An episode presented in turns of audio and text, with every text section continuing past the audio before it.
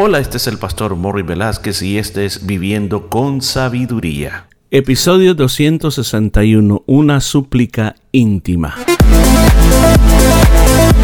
Y en el programa de este día estaremos aprendiendo cómo aplicar la sabiduría de Dios a nuestra vida a través del libro de Proverbios. Muchos consejos muy hermosos basados en la palabra de Dios. Todo esto y mucho más en Viviendo con Sabiduría.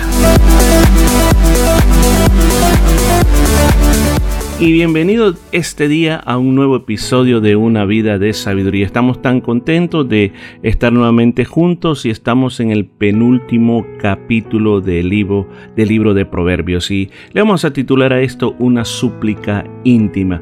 Así que nos vamos al versículo número 7 y dice, dos cosas te he demandado, no me las niegues antes que muera Vanidad y palabra mentirosa aparta de mí. No me des pobreza ni riqueza, mantéme del pan necesario. No sea que me sacie y te niegue y diga, ¿quién es Jehová? O que siendo pobre hurte y blasfeme el nombre de mi Dios. Mire, qué precioso. Esto está tremendísimo. En primer, en primer lugar, mire, esta es una súplica, es una súplica así como dijimos al principio, es una súplica muy íntima para Dios. ¿Qué le está diciendo? Dos cosas, Señor. Dos cosas te he demandado. Eh, en otras palabras, Señor, yo solo te estoy pidiendo dos cosas, solo dos cosas.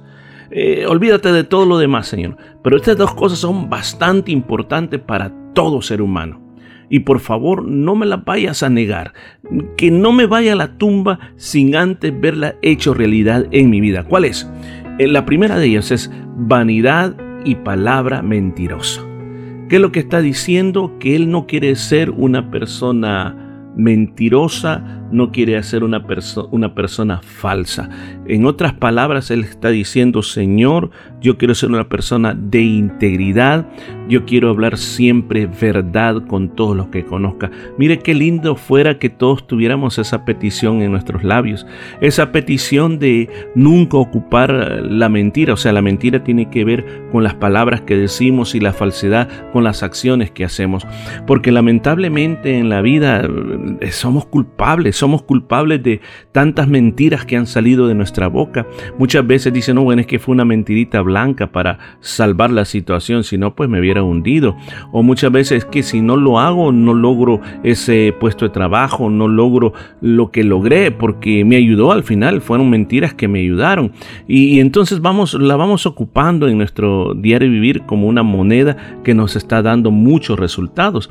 Pero por otro lado, también la falsedad, el comportarnos también de maneras que, que no son eh, lo correcto, lo sincero, también ha traído sus resultados eh, y la mayoría de casos ha sido negativo porque toda falsedad y toda mentira no puede permanecer. Llega un momento en que se cae, llega un momento en que se derriba totalmente. Entonces, por eso él está diciendo, por favor, Señor, dame esta tu ayuda, dame esta tu ayuda que yo odie la mentira, que yo sea sincero con todos mis semejantes. ¿Y qué, cuál es la segunda parte? La segunda petición le dice, no me des pobreza ni riqueza. Manténme del pan necesario. Qué lindo eso, ¿verdad? Qué lindo es porque yo creo que el tener este balance en la vida es tan importante. Vivir de lo necesario porque, eh, mire, el apóstol Pablo lo dijo esto en una de las cartas que le escribió a Timoteo que la gente en estos últimos días iba a tener un problema muy grande y el problema era de que buscarían enriquecerse de todas formas.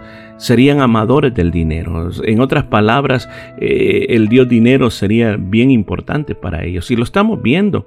Y yo creo que todo ser humano en su corazón dice, yo quisiera tener, quisiera tener para comprar una casa, quisiera tener para comprarme un par de zapatos, quisiera tener para comprar un mejor carro, quisiera tener para no estar debiendo nada. Yo sé que existe ese deseo de querer tener, pero imagínense, ¿qué sucede cuando deseamos algo y lo logramos? ¿Nos sentimos satisfechos o nos seguimos sintiendo insatisfechos? Aquí está el punto de que si uno nunca está saciado de lo que tiene, ahí hay un gran problema grande. O sea, si tú comiste, estás comiendo, tienes un lugar donde vivir, tienes ropa que ponerte, pero aún sigues este, quejándote que la vida te ha tratado eh, sin misericordia, entonces ahí existe un problema. Por eso es que dice, manténme del pan necesario. En otras palabras, le está diciendo, enséñame a estar contento con mi forma de vivir, enséñame a estar contento con lo que yo como, enséñame a estar contento con lo que yo visto, enséñame a estar contento con el carro que yo tengo. Alguien puede decir, pero uno puede ansiar otras cosas.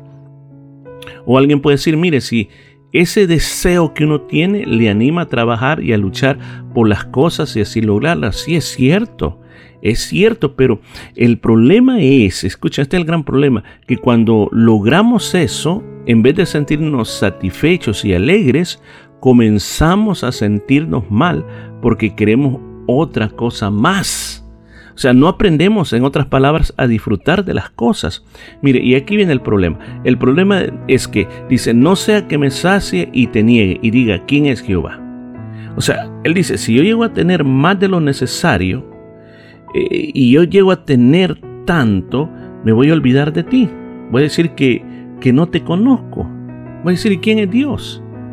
Y así les ha pasado a muchas personas, que Dios les ha ayudado en muchas cosas de la vida, los ha bendecido, les ha impulsado, le ha dado amor, le ha dado paz, le ha dado de todo. Y al final de los días, escuchen, al final de los días se olvidan completamente de Dios. Y no dicen, no, es que, es que el trabajo que yo tengo, yo puedo comprar esas cosas. No es porque yo soy muy inteligente, cuando en verdad debemos de recordar que Dios es el que nos da todas las cosas a nosotros de una manera muy abundante. Y mire la, la segunda cosa, dice, o que siendo pobre hurte y blasfeme el nombre de Dios. O sea que dice, si soy pobre, si yo no tengo para pagar mis deudas, si yo no tengo para comer, si yo no tengo dónde vivir, si yo no tengo un vehículo para manejar, entonces Señor voy a tener que robar.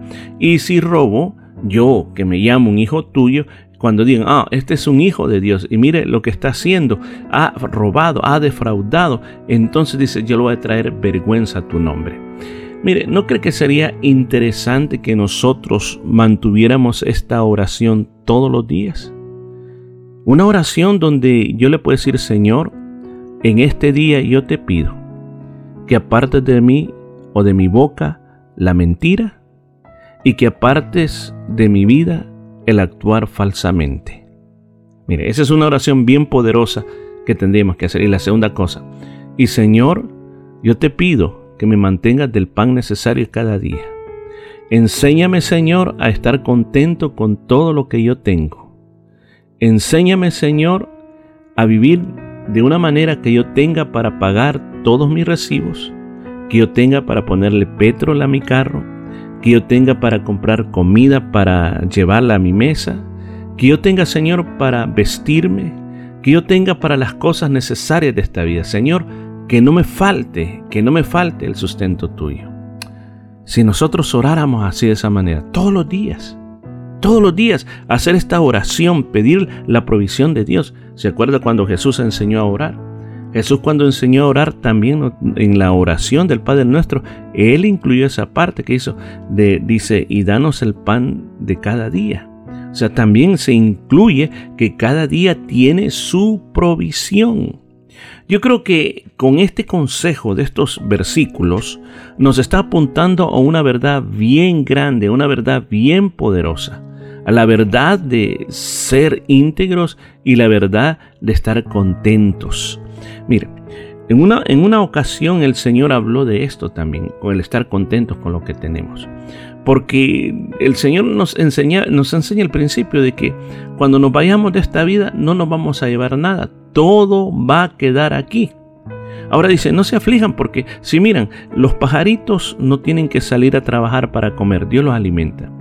Las flores del campo no tienen que hacer vestidos para vestirse, no, al contrario, al contrario, ellos tienen todo lo necesario, todo lo que necesitan para verse hermosos y a pesar, a pesar, a pesar de que solamente es por un momento, solamente es por un momento. Yo creo que la enseñanza, la enseñanza que esta palabra nos dice en esta hora, yo creo que tenemos que ponerla en práctica, especialmente en esta época, que hay mucha dificultad económica. Todo parece que va más caro, eh, las rentas, la comida, la ropa, todo va de una manera, los precios están inflados. Yo creo que hoy más que nunca hagamos esa oración. Hagámosle, pidámosle al Señor que nos dé el pan de cada día y pidámosle a la misma vez que en estos tiempos, como Pablo dijo, que van a ser tiempos salvajes, que tengamos vida que den gloria a Dios. Así que dejemos hasta aquí y mañana continuamos más con esta vida de sabiduría. Y esto fue todo por este día. Nos escuchamos el día de mañana.